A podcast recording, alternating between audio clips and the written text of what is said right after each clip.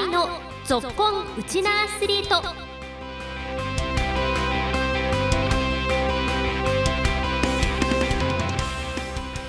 皆さんこんにちは。ラジオ沖縄アナウンサーの杉原愛です。この番組は学生スポーツからプロスポーツまで県内で活躍するウチナアスリートを全力で応援しようという番組です。毎月最終週のこの時間は女子サッカーチームビクサーレ沖縄 FC ナビータを応援するぞっこんナビータのコーナーをお送りします。今日も15分間お付き合いください。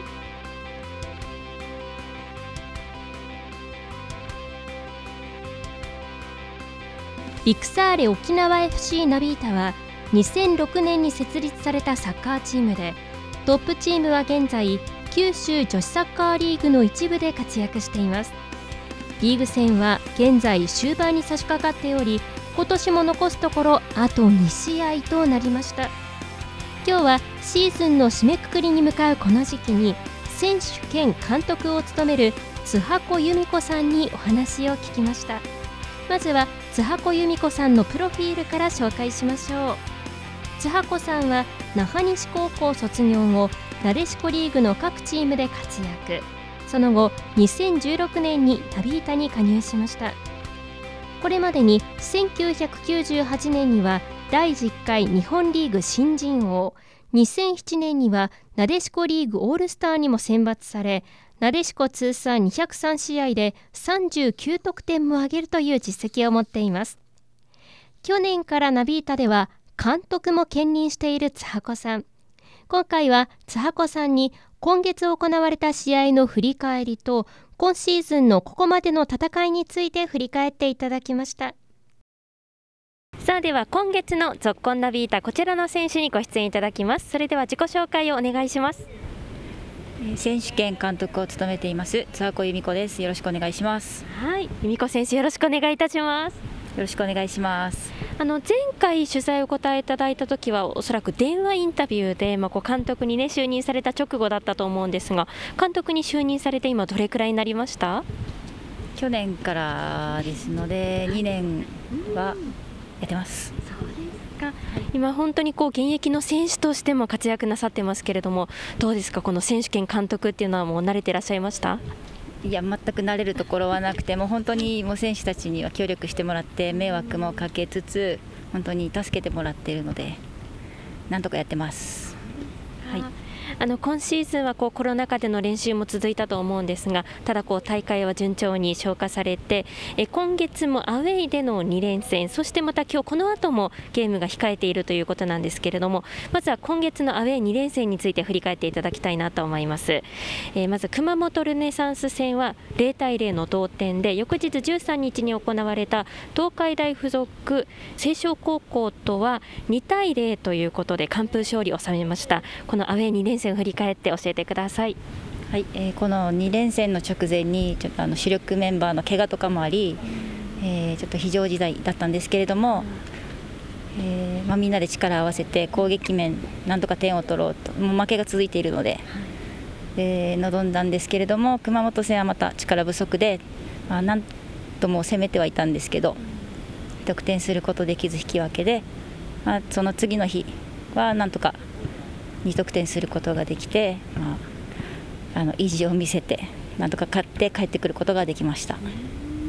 この2得点できたっていう要因はどこにあったと思いますか？得点は、まあ、選手のも本当に気持ちがやっと乗った2得点だったと思います。またこう守備の面で言ってもこのアウェー2連戦ではまあ完封ということで無失点でしたけれども守備に対する評価はいかがですか？もう守備はあの前年から、まあ、これまでと同様に私、今年キーパーにも入ってるんですけれどももう後ろから見ても本当頼もしい限りで守備だけはしっかりいつも安定して頑張ってもらってます。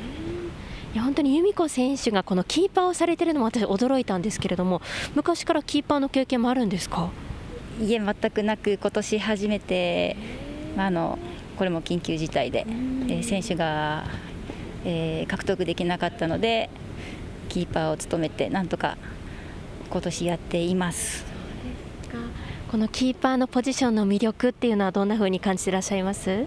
魅力はもうあの本当はあってはいけないシーンなんですけどピンチの場面などであのセーブできた時はやったっていう感じはありますけども怖くてしょうがないです。そうですか、でもご自身ずっとこうディフェンダーもね長く務められていらっしゃったと思うんですけどそういう経験が生かされてますか？そうですね。コーチングなどあの後ろのペナルティエリアを出てのケアなどは少し生かされているかなと思います。結構こう試合中とかも声出してコーチングもなさってる感じですか？はい。あのー、以前一緒に内地の方でやっていた選手のコーチングとかもすごいずっとあの頭にあって、まあ、その時は後ろからいろいろ声かけてもらってたんでそれを参考にここで出しています。改めこの由美子選手監督としてはこのチームをどういうふうなチームを作りたいと思って今シーズン指揮なさってこられましたか？どういうチーム、うんまあ、とにかく元気のいいチームにしたいとは思っているんですけれどもあと本当に見てる人を楽しまあ、うまい下手あどちらかというと下手な方にはなると思うんですけどあの見てて楽しんでもらえるようなチームにはしていきたいと思ってます。本当にこうなびいた選手層も年代も幅広くて皆さんとっても元気のあるチームだなっていう印象があるんですが今シーズンまた残りわずか2試合ということなんですけれども今シーズンのこれまでの評価はいかがでしょうか？私は本当にもう監督としての仕事が全くできてないと思ってて本当に選手たちの力だけで助けてもらってるので、まあ、みんな技術もあるんですけれども、まあ、試合で発揮でで出してあげれてないので残り2試合どうにかみんなのいいところを発揮できるように頑張っていきたいと思います。あの残り2試合はホームということなので地元の方の、ね、応援も力になると思うんですけれどもやっぱりホーム戦というのは気持ち変わりますか？はいだいぶ変わると思いますみんなもあのやっぱ気持ち入りますし応援はやっぱ力になるので、はい、ぜひ残り2試合も、えー、たくさんの方に会場に来ていただきたいです。ぜひこの由美子選手のゴールキーパー姿も貴重ですからね、ぜひ皆さんもコーチングの方も注目して見ていただきたいなと思います。改めて今日この後のゲームが11時キックオフで場所が赤間陸上競技場ということなんですけれども、試合の見どころも教えてください。はい、あの東海大高校、福岡高校さんは、まあ、技術もあって、えー、今も上位にいるチームなので、えーまあ、元気と勢いでは、まあ、こちら年寄りも多いんですけど、まあ、負けないようにやり合っていくので、えー、頑張ります。はい、ぜひ期待しております。そして最終戦がもう来月ということで、来月なんと沖縄ダービーで琉球デイゴスとの試合が控えているということなんですが、ぜひまだちょっと早いんですけれども、最終戦に向けてのこの締めくくりに向けての意気込みもお願いします。はい、デイゴスさんにも今年あの前期は、えー、敗戦しているので、えー、今度こそ最終戦あの前年度も最終戦で引き分けているので、えー、今年こそ勝って締めくくれたらなと思います。はい、最後まで走り抜けてください。応援しております。ではですね、この時間から少しこうサッカー以外のこともお聞きしていきたいんですが、もう今日は11月最後の土曜日ということで、来週からまた12月に入ってクリスマスシーズンが到来しますが、由美子選手、サンタさんにお願いできるとしたら欲しいもの何でしょうか？ちょっと待ってくださいね。欲しいもの。欲しいもの。欲しいものたくさんありすぎます。じゃ美味しいケーキが欲しいです。ケーキが好き。由美子さん甘党ですか？甘いの大好きです。そうなんですね、はい、何ケーキがいいですか？あチョコレートがいいです。でもこう何でもお願いしていいっていうところでケーキっていうところがとってもチャーミングだなと思ったんですけど欲しいものとかないんですか？欲しいものですか？あ自転車欲しいです。アクティブに。あはいちょっとサイクリングしたいなって今思ってます。そうですかこれからまたちょっとサッカーもオフシーズンに入っていくと思うんですけど普段からこういうなんか自転車乗ったりとか体を動かすっていうのも意識されてるんですか？そうですね。オフシーズンもう体を動かしてないとちょっと気持ち悪くなったりするので、はい、自転車はオフシーズン今年は乗りたいなとあ持ってないんで、はい、乗りたいなと思っています。そうですか。いやぜひねサンタさんが由美子さんのところにも来ることを願っております。今シーズンも本当にありがとうございました。ではですね最後になったんですけれども今ラジオをお聞きの方にこの後ねちょうど11時キックオフの試合もありますしぜひ改めて PR をお願いいたします。はい、えー、この後11時キックオフで赤間陸上競技場にて九州リーグ開催しますので、えー、ギリギリですけどもぜひ会場に足を運んで応援お願いします。はいぜひ皆さんも会場に足を運んでください。この時間由美子選手ありがとうございました。ありがとうございました。津箱由美子選手兼監督でした。今日この後すぐ11時からホーム戦が恩納村の赤間総合運動場で開催されます。お近くの方はぜひ足を運んでくださいそして今日はもう一つスポーツの話題を紹介しましょう。ラジオ沖縄が主催する第27回草野球沖縄一決定戦オリオンスーパーベースボール2022中央大会の決勝戦が今月19日浦添市の ANA ボールパーク浦添で行われ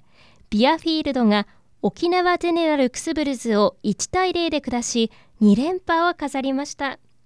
試合の MVP には決勝点を決めたビアフィールドの選手兼監督荒垣浩二さんが輝きました。試合後荒垣さんにお話を聞きました。いやほっとした気持ちとやりきった気持ちが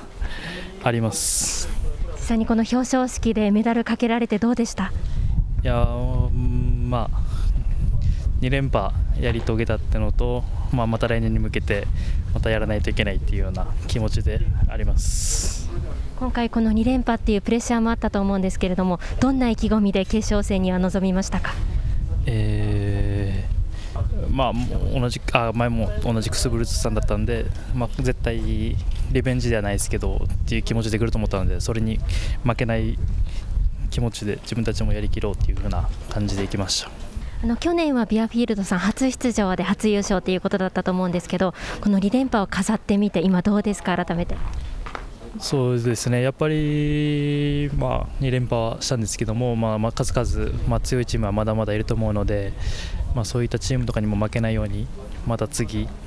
に向けてしっかりやっていきたいなとは思っています。今後のチームの目標も聞かせてください。そうですねもちろんもう3連覇っていうのともうもう数々の大会で、まあ、タイトル取ったりっていうのでやっぱビアフィールドっていう居酒屋の名前とかが、まあ、どんどんなんか知れていけたらいいなというふうに思います。ビアフィールドの皆さん連覇おめでとうございました。来年も草野球を愛する皆さんのご参加もお待ちしております。以上今日の放送ではナビータとオリオンスーパーベースボール決勝戦の話題をお伝えしました。さて今日はナビータの選手兼監督津箱由美子さんのお気に入りの一曲でお別れです。皆さんこんにちは。津箱由美子です。いつもナビータの応援ありがとうございます。今年も残り2試合最後まで駆け抜けるので引き続き応援よろしくお願いします。今日のお別れの曲は You Raise Me Up です。この曲は、えー、いつも試合前に、えーとですね、荒ぶる心を落ち着かせるために聞いています。来週もうちなアスリートにドッコン。